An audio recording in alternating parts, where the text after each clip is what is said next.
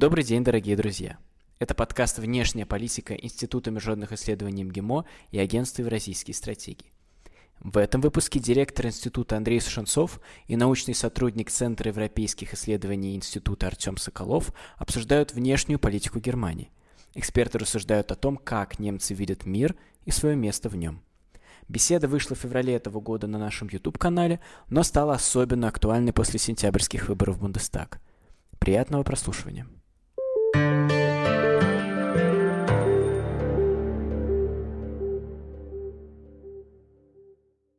Привет, друзья! Сегодня мы обсудим внешнюю политику Германии, ее приоритеты, внешнеполитические ресурсы и образ действия. На основании открытых источников попробуем понять, как Германия видит себе свою стратегию лидерства в 21 веке. Германия на своем опыте пытается сегодня ответить на вопрос, возможно ли лидерство в 21 веке без инвестиций в вооруженные силы и жесткую мощь. Немецкие элиты стоят перед довольно большой дилеммой. С одной стороны, страна накопила значительный экономический потенциал. Он основан на передовых технологиях. Берлин сформировал к себе доверие как к лидеру Европы. Но сможет ли эта стратегия пройти стресс-тест реальными угрозами безопасности? Или этого больше не нужно, поскольку ФРГ не увидит таких угроз, находясь в глубоком тылу основных сражений в 21 веке? У нас в гостях сегодня Артем Соколов, ведущий российский специалист по Германии, кандидат исторических наук, научный сотрудник Центра европейских исследований Института международных исследований МГИМО. С 2016 года он выпускает еженедельный дайджест внешней политики Германии. Артем востребованный колумнист, его комментарии можно увидеть в ведущих российских СМИ. Он также автор научных публикаций по германской политике и ее действующим лицам, а также роли Германии в НАТО и ее вооруженным силам. Вместе с Артемом мы будем отвечать на вопрос, что такое современная Германия с точки зрения международных отношений, каковы объективные и субъективные факторы ее внешней политики, как Берлин воспринимает современный мир и свое место в нем. Артем, я хотел бы начать с вопросов об объективных обстоятельствах немецкой внешней политики. Чем Германия примечательна с точки зрения своей географии? Как география влияет на немецкую внешнюю политику, если влияет вообще? Здравствуйте, Андрей Андреевич. Э, большое спасибо за возможность принять участие в этом э, интересном формате. Действительно, Германия сейчас э, вызывает значительный интерес не только потому, что мы все ожидаем ухода Ангела Меркель в ходе предстоящих парламентских выборов, но и в силу того, что действительно страна играет все более и более заметную роль в международных отношениях. С точки зрения географии, Германия интересна прежде всего своим срединным положением в Европе. Она граничит, э, пожалуй, со всеми э, европейскими странами, которые находятся в центре европейского континента, начиная от э, Нидерландов, заканчивая Польшей и Чехией. И это срединное положение, оно сформировало во многом то мышление, тот профиль международный, который у Германии есть сейчас. Германия это преимущественно страна с э, однородным э, ландшафтом, а при этом в Германии много э, рек, это такие крупные водные артерии, как Рейн, как Эльба, и исторически они играли важную роль и как транспортные маршруты, и они играли роль своеобразных границ. До сих пор многие исследователи прослеживают определенную преемственность, определенный континуитет тех территорий, которые находятся к западу от Рейна и к э, востоку от него. Германия известна как одна из наиболее густо населенных стран Европы. Вообще центр демографической гравитации Европы, он тяготеет к зоне вот между Британией, Нидерландами и Северной Германии. Какие закономерности э, бросаются в глаза, если мы смотрим на демографическую карту Европы? Германия является одной из самых э, густонаселенных стран Европы. Особенно это заметно на контрасте с соседней Польшей, которая по площади примерно схожа с Германией, однако имеет плотность населения почти в два раза меньше. Внутри Германии эта плотность также неравномерна. Большая часть населения сосредоточена в так называемых старых землях, то есть в западных землях ФРГ, особенно это касается северного Рейна-Вестфалии и Баварии. А сама структура населения также во многом типична для э, Западной Европы. Это стареющее население, это население, которое не воспроизводит себя. Если мы посмотрим на возрастную структуру, то увидим большой э, провал именно в той страте, которая касается молодежи, то есть до 35 лет, даже соседняя Франция здесь имеет ситуацию значительно лучше, чем имеет Германия. Тем не менее, за счет миграционных волн, за счет большого количества э, приезжих, Германия избегает судьбы страны с депопуляцией, и э, в этом плане ситуация стабильна. И часто Германия в, попадает в новостные выпуски в связи с э, какими-то или преступлениями на почве бытовой, но совершенной мигрантами. Насколько миграционные общины влиятельны в Германии и насколько этот вопрос субстантивен, важен для немецкой политики?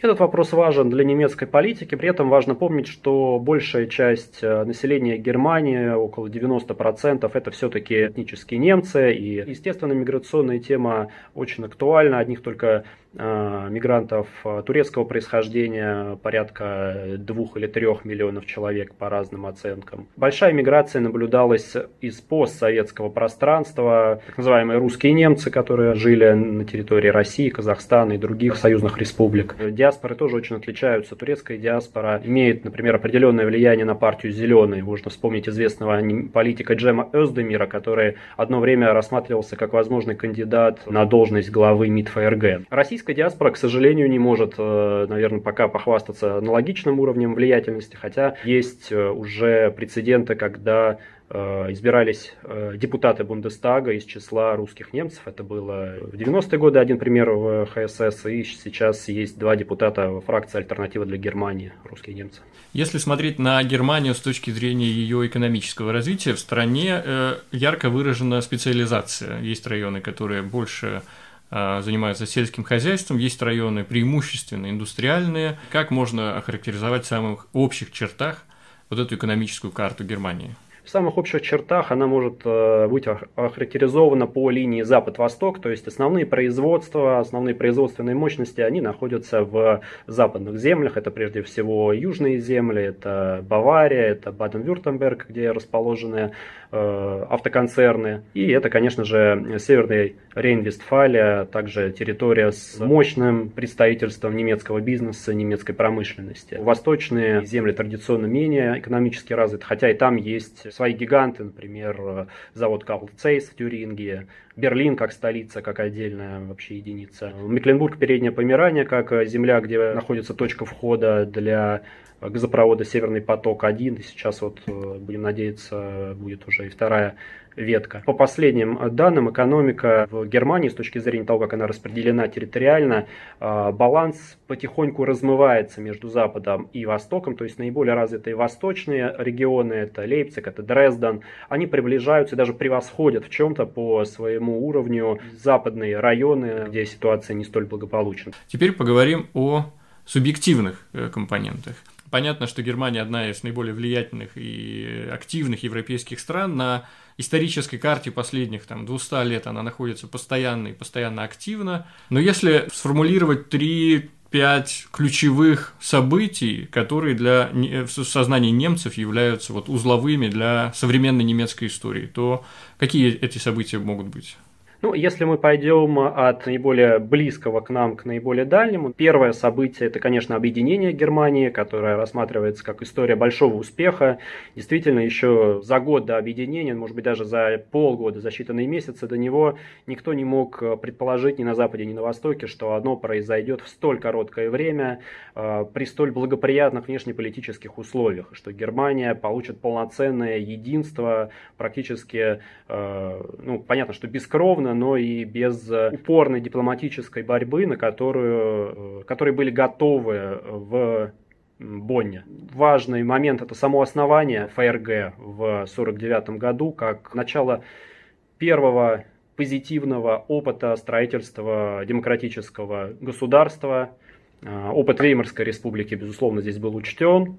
И с учетом тех ошибок, которые происходили с 18 по 33 год, э, пока э, эти ошибки не повторяются. Ну и, конечно, опыт национал-социалистической диктатуры, как э, вызывающий антипример для немецкой истории, он, безусловно, является просто хрестоматийным фоном э, всего существования Германии, ее политического класса, ее народа, как обратная сторона всего хорошего, что может быть. Насколько вот постоянно присутствует в национальном сознании э, этот э, период фашизма в Германии? Является ли он какой-то константой, от которой немцы отталкиваются, или это условный опыт, который был пережит, осмыслен, из него были извлечены уроки, и он теперь больше не актуален, и поэтому отсутствует в общественной дискуссии?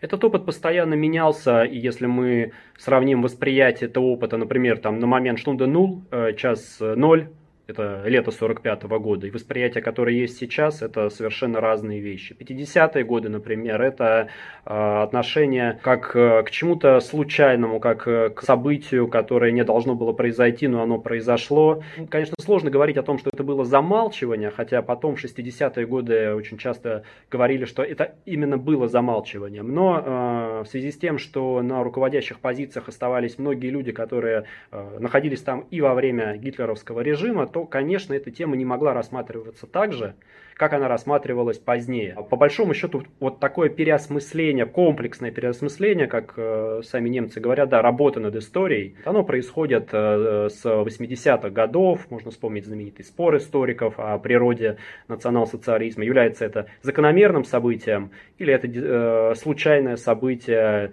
не имеющее под собой никакой э, почвы. Ну, вот было принято решение, что это событие все-таки закономерное, то, что его нужно проработать.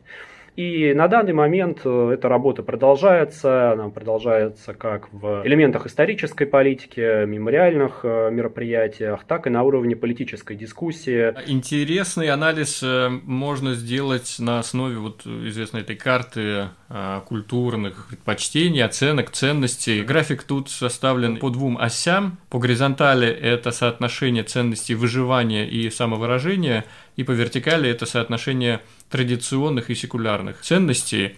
Мы видим здесь, что православная Европа и протестантская Европа находятся на разных концах вот этого большого графика. В центре находится католическая Европа. Германия находится вот на самом краю между этой протестантской и католической Европой, ближе с точки зрения ценности к ценностям самовыражения и секулярным ценностям. А, комментируя тот график, я могу сказать, что горизонтальная ось у меня никаких вопросов не вызывает. Действительно, э, про выживание немецкое общество уже, наверное, давно не рассуждает так, как рассуждало, например, э, лет 75 назад.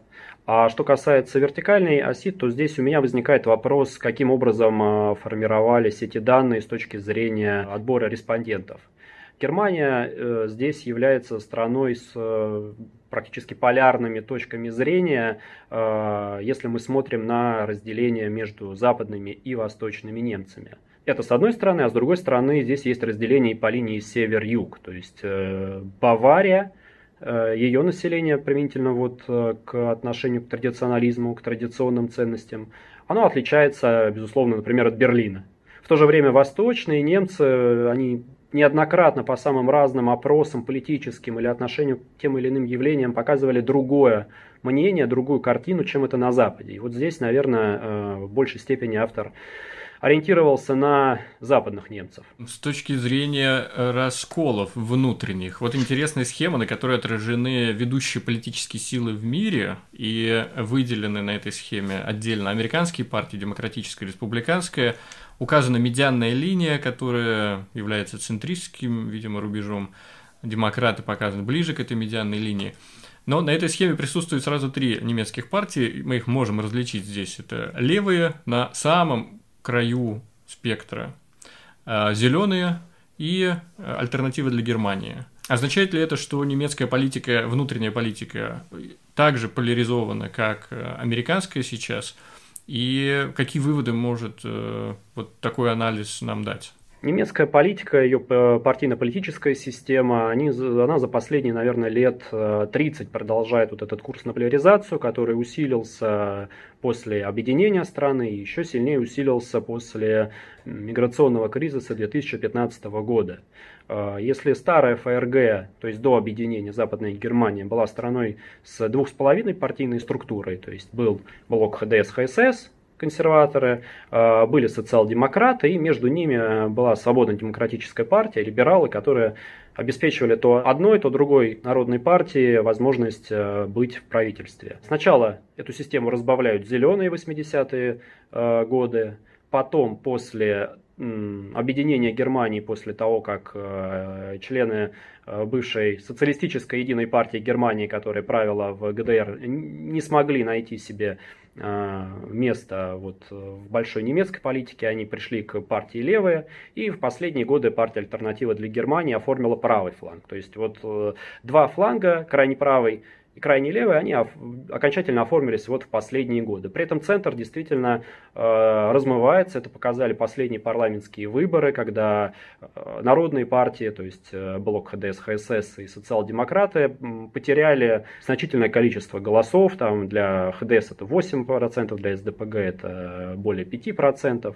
А голоса отошли в основном партия «Альтернатива для Германии», которая просто с триумфом ворвалась в Бундестаг, потому что раньше и партия Зеленая, и партия Левая начинали с небольшого представительства э, в немецком парламенте. Альтернатива для Германии сразу стала крупнейшей оппозиционной э, фракцией Бундестаге.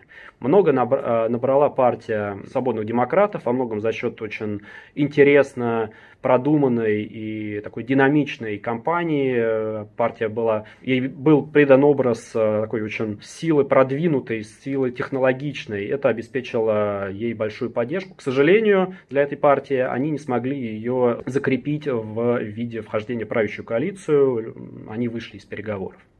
И сейчас э, Бундестаг э, немецкий представляет собой очень такое интересное место, где проходят действительно жаркие дискуссии. Немецкая политическая жизнь сейчас очень активная. Сейчас приближаются выборы. По опросам лидируют э, блок ХДС, ХСС и Зеленые. Скорее всего, они составят новую правящую коалицию. Хотя есть э, вариант, то, что эта коалиция будет красно-красно-зеленой. Хотя, конечно, это больше теоретические размышления, но о них сейчас говорят довольно много. Может ли нам что-то сказать о политической географии Германии с точки зрения голосов? Вот мы видим на этой карте, что преимущественно немцы голосуют за ХДС, ХСС, есть красные пятна, есть вот очевидное такое голубое пятно, альтернатива для Германии. Чем может да. быть объяснена, объяснены вот эти предпочтения географические?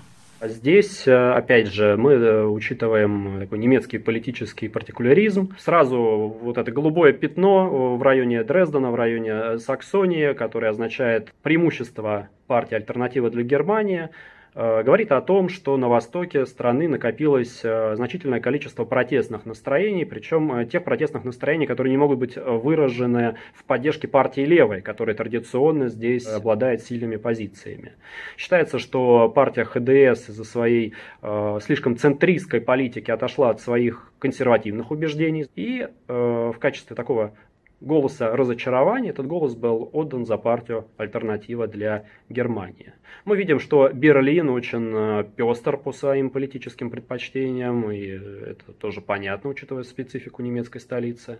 Ну и красные пятна, которые означают поддержку социал-демократов, это как раз традиционно районы э, с высоким уровнем индустриализации, где проживало значительное количество рабочих, которые, конечно, боролись за свои права исторические. СДПГ самая старая партия э, Германии, которая на данный момент действует. И до сих пор такая поддержка сохраняется, хотя тенденция негативная. Э, многие э, районы, как мы даже можем увидеть на карте, которые являются высокоиндустриализированными, они переходят в основном под контроль ХДС. А Германия это страна с э, формальной политической культурой или здесь э, есть элемент э, неформальных договоренностей? Германия это страна, которая сочетает в себе как формальные, так и неформальные элементы политической культуры. Это особенно ярко было видно на примере коалиционных переговоров осенью, зимой 17-18 года, когда очень многое зависело именно на каких-то неформальных вещах. Ну, например, сама ситуация, благодаря которой социал-демократы, ранее отвергавшие возможность нового союза с э, ХДС-ХСС, были вынуждены вернуться к коалиционным переговорам и в итоге вернуться в коалицию с э, христианскими демократами, потому что их об этом очень попросили все ведущие политические силы, в том числе президент страны Штайнмайер. Э, оппозиция вот этому решению остаться у власти для социал-демократов, она внутри партии, особенно среди молодежи, была очень сильна, потому что считалось, что уйдя в оппозицию, партия сможет преобразиться, партия сможет поработать над своим имиджем и преодолеть вот эти негативные тренды, которые есть. Но, тем не менее, этого не произошло. Важную роль в суверенитете страны часто играет место, где элиты получают образование, высшее образование. Германия в этом смысле, она э, замкнута сама на себя, элиты учатся в Германии преимущественно, или здесь э, значителен элемент э, зарубежного обучения в Британии, в США, в соседней Франции, где-то еще. Можно ли, есть ли какие-то здесь закономерности, о чем можно говорить? Немецкая политическая элита преимущественно учится у себя в Германии, причем если мы посмотрим, например, на состав действующего немецкого правительства и на образовательный профиль этих людей, в основном это люди, которые заканчивали университеты в тех землях, даже в тех городах, где они родились и провели первые годы своей жизни. То есть здесь такой местечковый патриотизм в каком-то смысле играет значительную роль. А, здесь отдельно, конечно, выделяется фигура Ангела Меркель, которая а, пришла в политику из э, точных наук э, уже после даже защиты диссертации в 1986 году. Но в среднем а, усредненный такой политический профиль э, немецкого политика высшего эшелона – это человек, который закончил вуз в родной земле, в родном для себя городе, э, преимущественно по специальности юриспруденции или политологии. Переходя к внешнеполитическим э, константам немецкой политики, вот интересно было бы начать со следующей диаграммы. Она приведена в исследовании Совета по международным отношениям Европейского совета по международным отношениям в 2018 году и э, опирается на опрос, в центре которого стоит вопрос, кого из э, европейских грандов, ведущих европейских сил, респондент считает ключевым с точки зрения безопасности и стабильности в Европейском Союзе. И примечательно, что Германию называют чаще всего как одного из наиболее влиятельных э, партнеров в области безопасности или самого влиятельного партнера в области безопасности. При том, что у Германии довольно небольшие вооруженные силы, относительно небольшой оборонный бюджет, у нее нет собственного ядерного оружия, и с точки зрения компонентов жесткой мощи Германия по-прежнему является сильно недоподготовленным во многом э, участником международной системы, если сравнивать даже с соседней Францией. С одной стороны, есть вот это неравномерность, да, асимметрия между ожиданиями от немецкой роли в Европе и в европейской безопасности и немецким потенциалом, э, который, кроме того, еще и опирается на, видимо, имманентный пацифизм в значительной части населения. Вот этот опрос сравнивает респондентов в США и в Германии, и им задают вопрос о том, в какой мере они готовы применять силу для достижения политических целей. В США около 80% соглашаются с тем, что это бывает необходимо, в Германии меньше половины. Это крупная дилемма, как я понимаю, не только для Европы, но и для самих э, германских элит. На них начинают возлагать надежды в связи с будущим европейской безопасностью, но сами они, похоже, от э, этой ответственности уклоняются было э, такое известное высказывание со стороны польских политиков о том, что, что мы теперь боимся не сильной Германии, а слабой Германии, которая не может оказать нам поддержку, оказать нам помощь. Действительно, ожидания в отношении Германии в Европе, да и в остальном мире, они довольно высоки. Действительно, они не очень сочетаются с теми возможностями в военной сфере, которые сейчас есть у Германии. Бундесвер на данный момент это предмет головной боли и, наверное, боли даже сердечной со стороны э, и политиков, да и просто немецких граждан. Большой процент неработающей техники, нехватка даже самого необходимого обмундирования. Фигуры министров обороны за последние годы тоже оптимизма не вызывают. Но при этом вот этот уровень доверия к Германии, он во многом имеет э, природу, скорее, такую моральную. Когда только Германия, объединенная Германия, начинала вот возвращаться полноценно на мировую арену, очень много было разговоров о том, что ну как же, после Второй мировой войны мир не захочет видеть немецких солдат где-либо еще, кроме вот, э, собственно, самой территории Германии. Но затем оказалось, что вполне себе это возможно и Югославия, и Афганистан, и э, африканские страны, Мали, например, например. Там сейчас немецкие солдаты присутствуют. Да, в основном они выполняют функции, скорее связанные с военной логистикой, э, с инструктажом. То есть они не выполняют боевых задач, ну, может быть, кроме Афганистана, как, например, это э, делают э, французские солдаты в Африке. Но при этом тут такой момент, что если Германия участвует в той или иной военной операции, то эта операция сразу считается, скажем так, легитимной, потому что, ну, если уж Германия согласилась на это, то действительно э, это стоит того, чтобы отправлять туда войска. И во многом вот этот э, высокий рейтинг Германии как э, государства-партнера в сфере безопасности, он обусловлен вот, скорее таким моральным измерением, нежели э, военно-техническим. А при этом э, будем помнить, что Германия является одной из э, членов НАТО. На территории Германии расположено американское тактическое ядерное оружие. В целом, если оценивать угрозы безопасности собственной германской территории, то, в общем, с большим трудом можно какие-то наиболее острые среди них выделить. Вот, э, допустим, оценка американского европейского командования, это подразделение который отвечает за общий контур безопасности в Европе, в отношении германских границ ключевой угрозой названа миграция и вызванные а, потоками беженцев с Ближнего Востока, Северной Африки, социальная напряженность. В целом, конечно, среда безопасности вокруг Германии сильно отличается от среды безопасности вокруг России, допустим, да, в силу российских протяженности российских границ, э, тем, что она граничит со странами вроде Северной Кореи, проницаемая границы на юге, Э, наркотрафик из Афганистана,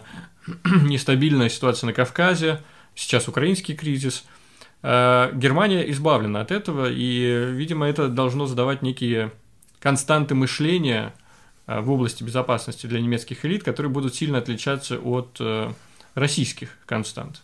Да, совершенно верно. Здесь у нас с нашими немецкими партнерами ситуация диаметрально противоположная.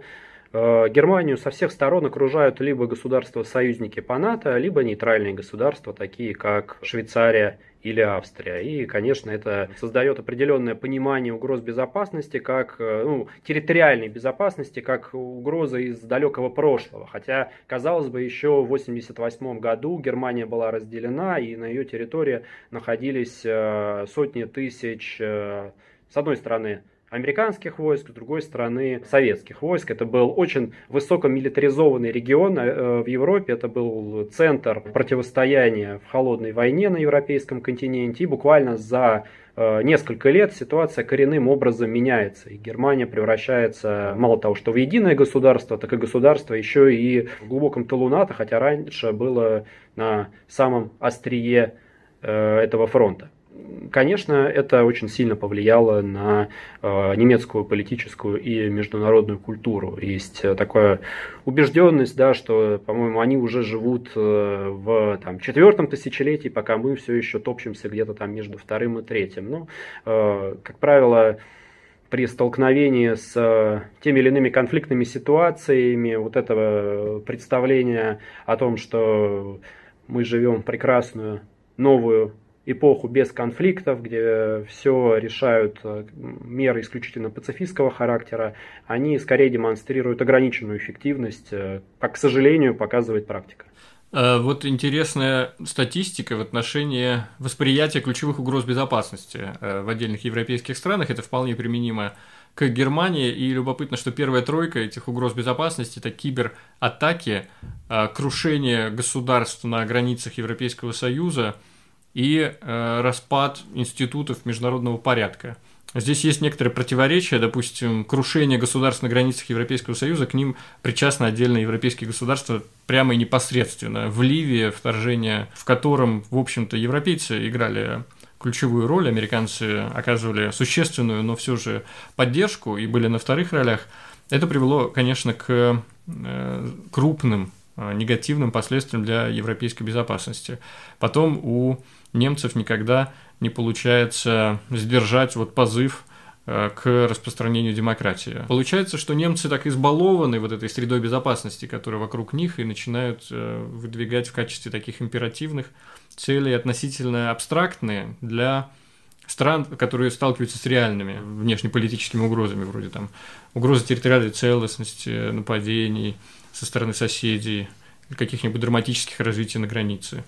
Да, это действительно так. Такая убежденность в том, что э, Германия уже вступила в некую новую эпоху, отличную от нашей именно с точки зрения войны, с точки зрения проблем безопасности. И э, немецкие политики ставят во главу угла своего э, стратегического мышления, угрозы абстрактного характера. И вот э, в этом перечне угроз странно, что нету экологических проблем, проблем э, изменения климата, потому что об этом в Германии говорится очень много, и это э, не просто часть общественных настроений, а это часть политической повестки дня для целой партии зеленой, ну и другие политические силы тоже активно здесь э, играют. Вот проблема изменения климата, она здесь фигурирует на предпоследнем месте. Но этот опрос, он проводится раз в 10 лет. В 2008 году он был вот как раз на предпоследнем месте, а предполагаемое значение этого вопроса с течением времени они, э, значит, проецируют, будет расти, вплоть до того, что он попадет как раз вот в первую тройку и будет играть определяющее значение. Вот интересно, есть данные о соотносимости Э, оценок угроз безопасности между немцами и американцами. Данные 2018 года Pew Research Center их готовил. Но любопытно, что здесь действительно есть э, некоторые значимые параллели, может быть, кроме того, что касается оценки угроз со стороны России и Китая. Да, здесь э, у немецких коллег с американскими есть некоторое расхождение во взглядах, особенно это касается китайского вопроса, потому что Германия намерена активно развивать э, торгово-экономическое взаимодействие с Китаем, несмотря на краткосрочную, э, но очень самобытную эпоху президентства Дональда Трампа. Антиамерик... Антикитайская кампания в США достигла значительных масштабов, и немецкие коллеги как могли у себя это Э, принижали, стремились э, представить ситуацию как э, более сложную. То же самое касается и России. Все-таки Россия для Германии это ближайший европейский сосед, это один из ближайших торгово-экономических партнеров, особенно если мы рассматриваем ситуацию с углеводородами, то это вообще партнер номер один. И там, где американцы могут гораздо более свободно и в каком-то смысле безрассудно высказываться, что о Москве Москве, так и о Пекине,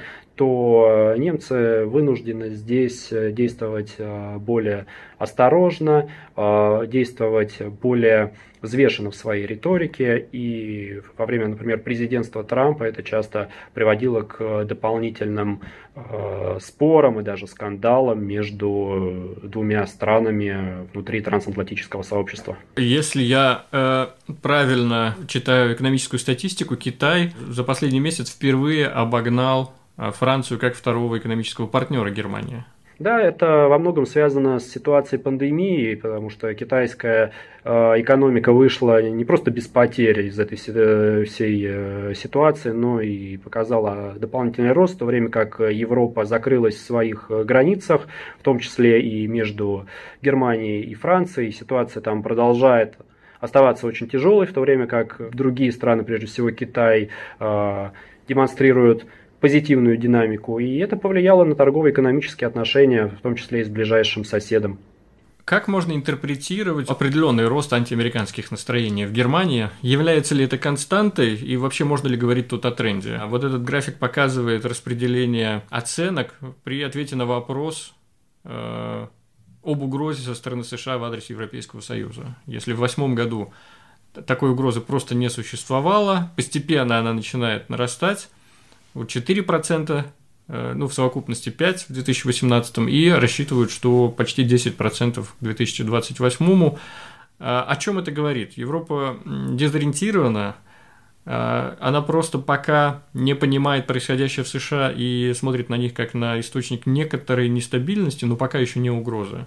Или наоборот, мы видим здесь основания для какого-то монументального разворота и э, серьезного отношения к теме самостоятельной э, европейской армии, самостоятельной европейской безопасности? Э, реальная степень антиамериканских настроений в Германии, да и в Европе в целом, если мы говорим о Западной Европе, она тоже не должна преувеличиваться, поскольку трансатлантизм – это очень сильная идея, э, заложенная в само основание государства ФРГ, и это продолжилось и после объединения страны. Э, но в то же время такое критичное отношение к американскому союзнику, оно начало проявляться и до Дональда Трампа, оно было характерно и в каких-то эпизодах и во время старой ФРГ, и после 1990 года. Достаточно вспомнить, например, дебаты внутри трансатлантического сообщества относительно э, военной кампании в Ираке. Тогда Герхард Шредер вместе с президентом Франции Жаком Шираком и вместе с э, российским президентом Владимиром Путиным выступили против военной операции, тем не менее, она все равно произошла, но сам эпизод э, был очень показательным. Наконец, когда Дональд Трамп одержал победу на американских выборах и начал проводить э, свою политику сделок в международных отношениях, это едва ли могло найти понимание у э, немецких политиков, которые, по крайней мере, на уровне риторики привыкли к совершенно другому и от американского союзника, и в целом от западных других держав. Э, на данный момент, несмотря на то, что администрация Байдена декларирует полный разрыв с наследием Трампа, немецкие политики пока очень э, осторожны в своей э, поддержке. Это было, по-моему, замечательно заметно по речи Ангела Меркель на Мюнхенской конференции по безопасности, которая в этом году онлайн прошла. Немецкие газеты раскритиковали канцлера за то, что она даже в каком-то смысле невежливо э, общалась э, с Байденом, то есть она не обратилась к нему, например, персонально, хотя сам Байден в ходе своего выступления и к Меркель, и к Макрону напрямую обратился. Ну и в целом она не очень э, активно поддержала вот этот вот боевой посыл Байдена о том, что Америка вернулась. Э, очевидно, должно еще пройти какое-то время. Но э, пока в Европе не видят реальной альтернативы американским гарантиям безопасности, хотя разговоров во время правления Трампа было очень много и о европейской армии, и об инициативе ПЕСКО, но для Германии евро... единой европейский оборонительный комплекс, в каком бы виде он ни был, это в первую очередь экономический проект, в первую, э, в первую очередь единая оборонная промышленность. Затем уже это единая европейская армия как конкретный военный инструмент. Э, здесь, например, Берлин очень сильно расходится с Парижем э, в понимании того, как должна выглядеть будущая единая европейская армия. И пока здесь внутри этого тандема еще единства нет, процесс э, создания единого европейского оборонного комплекса будет идти медленными темпами. Любопытные данные опроса общественного мнения в Германии, э, видимо, накануне одного из крупных саммитов трансатлантических, где сравнивали Трампа и Владимира Путина и задавали два вопроса. Кто представляет наибольшую угрозу для безопасности Европы? Здесь большим отрывом лидирует Трамп. И второй вопрос, кто является более компетентным лидером национальным? Здесь большим отрывом лидирует Владимир Путин. Ну, это скорее намерение так потроллить американского президента, выразить ему немецкое негодование тактикой, которую США стали применять в отношении Германии, используя такую тактику вот бить по рукам в отношении вещей, которые, в которых немцы продолжали быть неуступчивыми, вроде «Северный поток».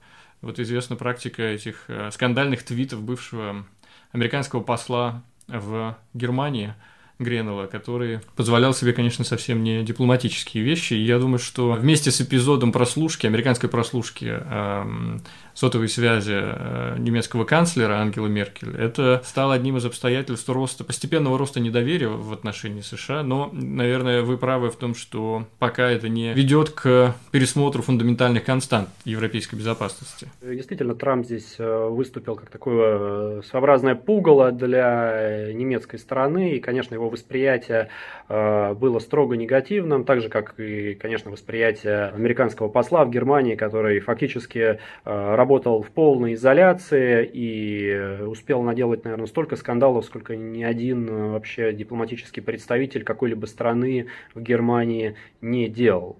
Но при этом высокий вот рейтинг Владимира Путина, он тоже здесь нельзя сказать, что это в полной мере голоса вот в пику американским партнерам. Э, рейтинг российского президента в Германии действительно обладает определенной э, стабильной положительной динамикой, поскольку э, несмотря на все критические какие-то замечания, которые здесь с немецкой стороны раздаются, предсказуемость и понятность никогда не ставилась здесь под сомнение. Этот график а скорее карта, показывает три группы стран в Евросоюзе, которые по-разному относятся к Европейскому Союзу. Некоторые страны, вроде Франции или Финляндии, не члены НАТО, воспринимают Евросоюз как прототип будущей организации в области безопасности, которая должна или заменить НАТО, или должна обрасти собственными вооруженными силами. Есть группа стран, вроде Британии, Португалии, стран Восточной Европы отдельных, которые смотрят на Евросоюз преимущественно как экономическую прокладку над э, платформой безопасности, которая является НАТО. И Германия относится к третьей группе стран, которая воспринимает Евросоюз как трансатлантический геополитический проект, но при этом проект, который должен во все большей степени полагаться на собственные силы, э, при том, что НАТО по-прежнему останется влиятельной. Эта классификация вам кажется справедливой или тут можно добавить что-то? Справедливая классификация, потому что Европейский Союз является, и ну, вместе с НАТО, для Германии является, по сути, единственной возможностью масштабного проецирования своих э, внешнеполитических амбиций. По понятным причинам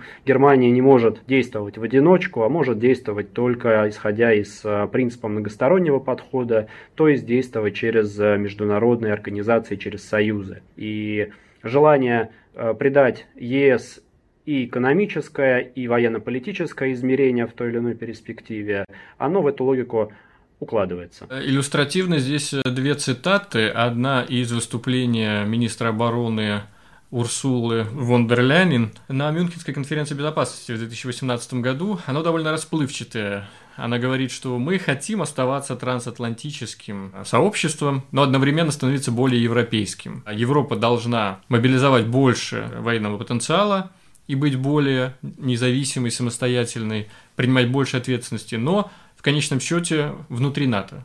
То есть оставаясь частью НАТО. Вот, э, может быть, я э, добавлю здесь э, цитата из правительственного соглашения, того соглашения, на основании которого действует текущая коалиция.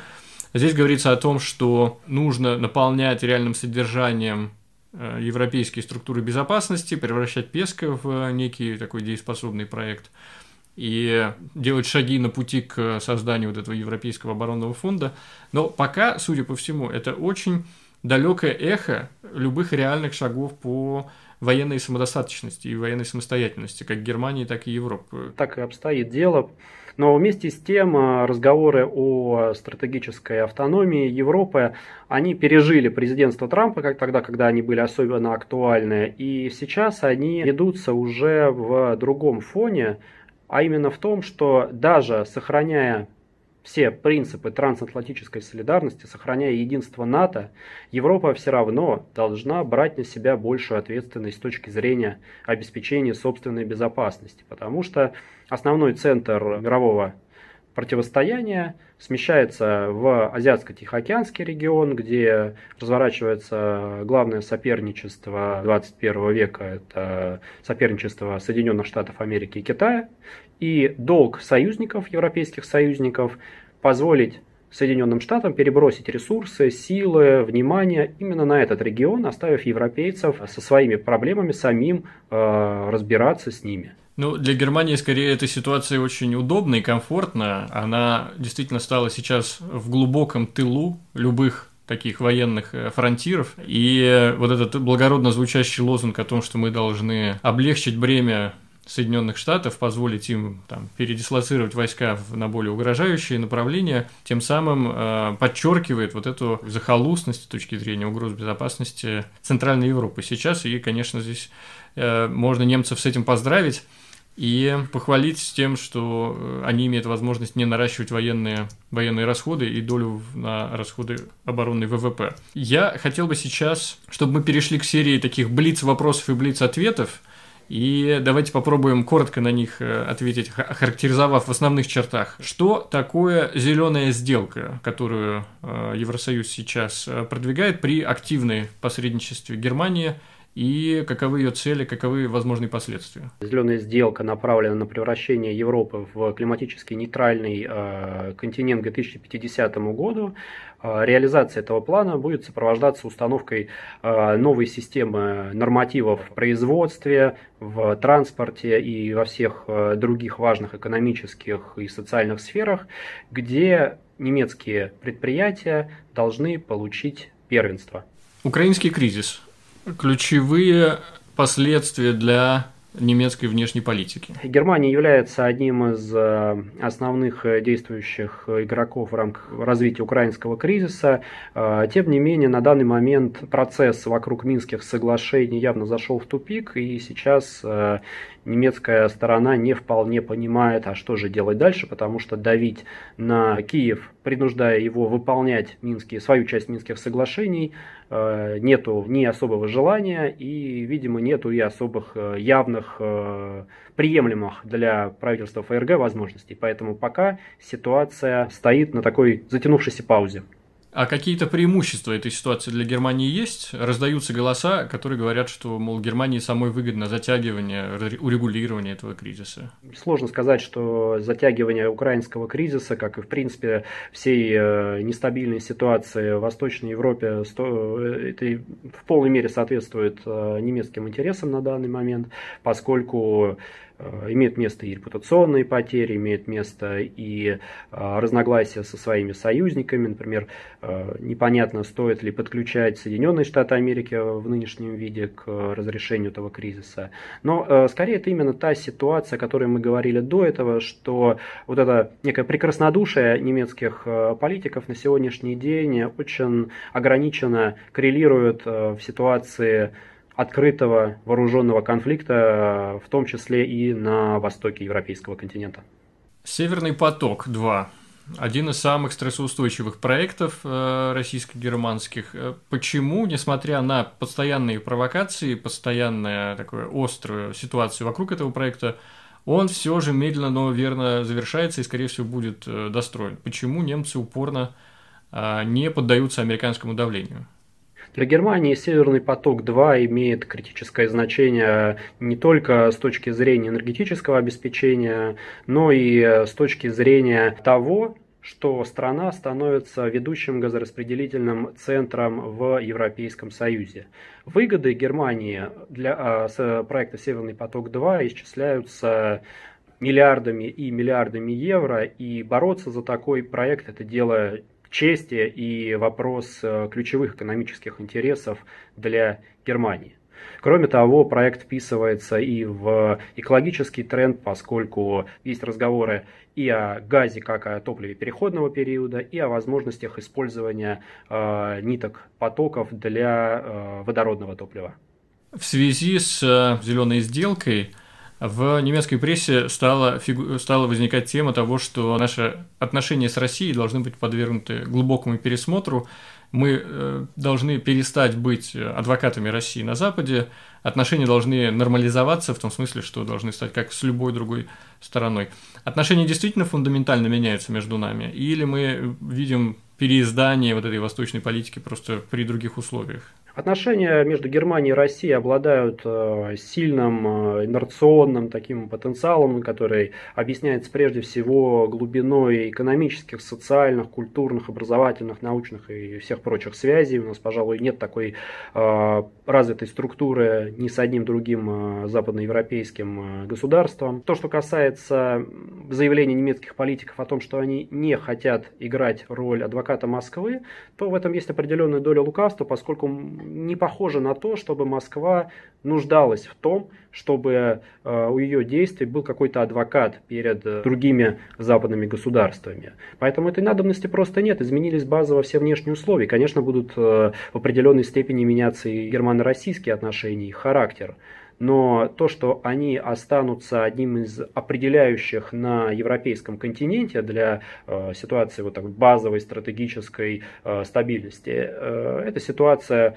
пока остается именно в таком виде и нет никаких э, признаков того, что она поменяется. И, наконец, последний вопрос. Если попытаться сформулировать емко, коротко, но исчерпывающе, в чем состоит внешнеполитическая стратегия Германии? С одной стороны, у нее ослаблен компонент жесткой мощи, акцентирован компонент ценностный, акцентирована э, экономическая компонента и технологическая компонента внешнеполитической мощи. Как Германия видит вот условия своего лидерства, своего первенства в 21 веке? Германия видит э, условия для своего лидерства э, как ядровое государство Европейского Союза, обладающее мощной экономикой, широкими и глубокими экономическими связями с крупнейшими мировыми державами э, и государство, которое достигает своих целей преимущественно не военными методами. Артем, спасибо вам большое за эту исчерпывающую, подробную, но при этом емкую дискуссию. Я э, уверен, что наши слушатели оценят э, сконденсированный формат знаний, который сегодня в нашем диалоге э, прозвучал. И э, я убежден, что Германия у нас постоянно будет на повестке дня, и мы еще обязательно вернемся и вас снова пригласим для нашего такого подробного интервью. Спасибо вам. Спасибо большое. Всего доброго. До новых встреч. Пока.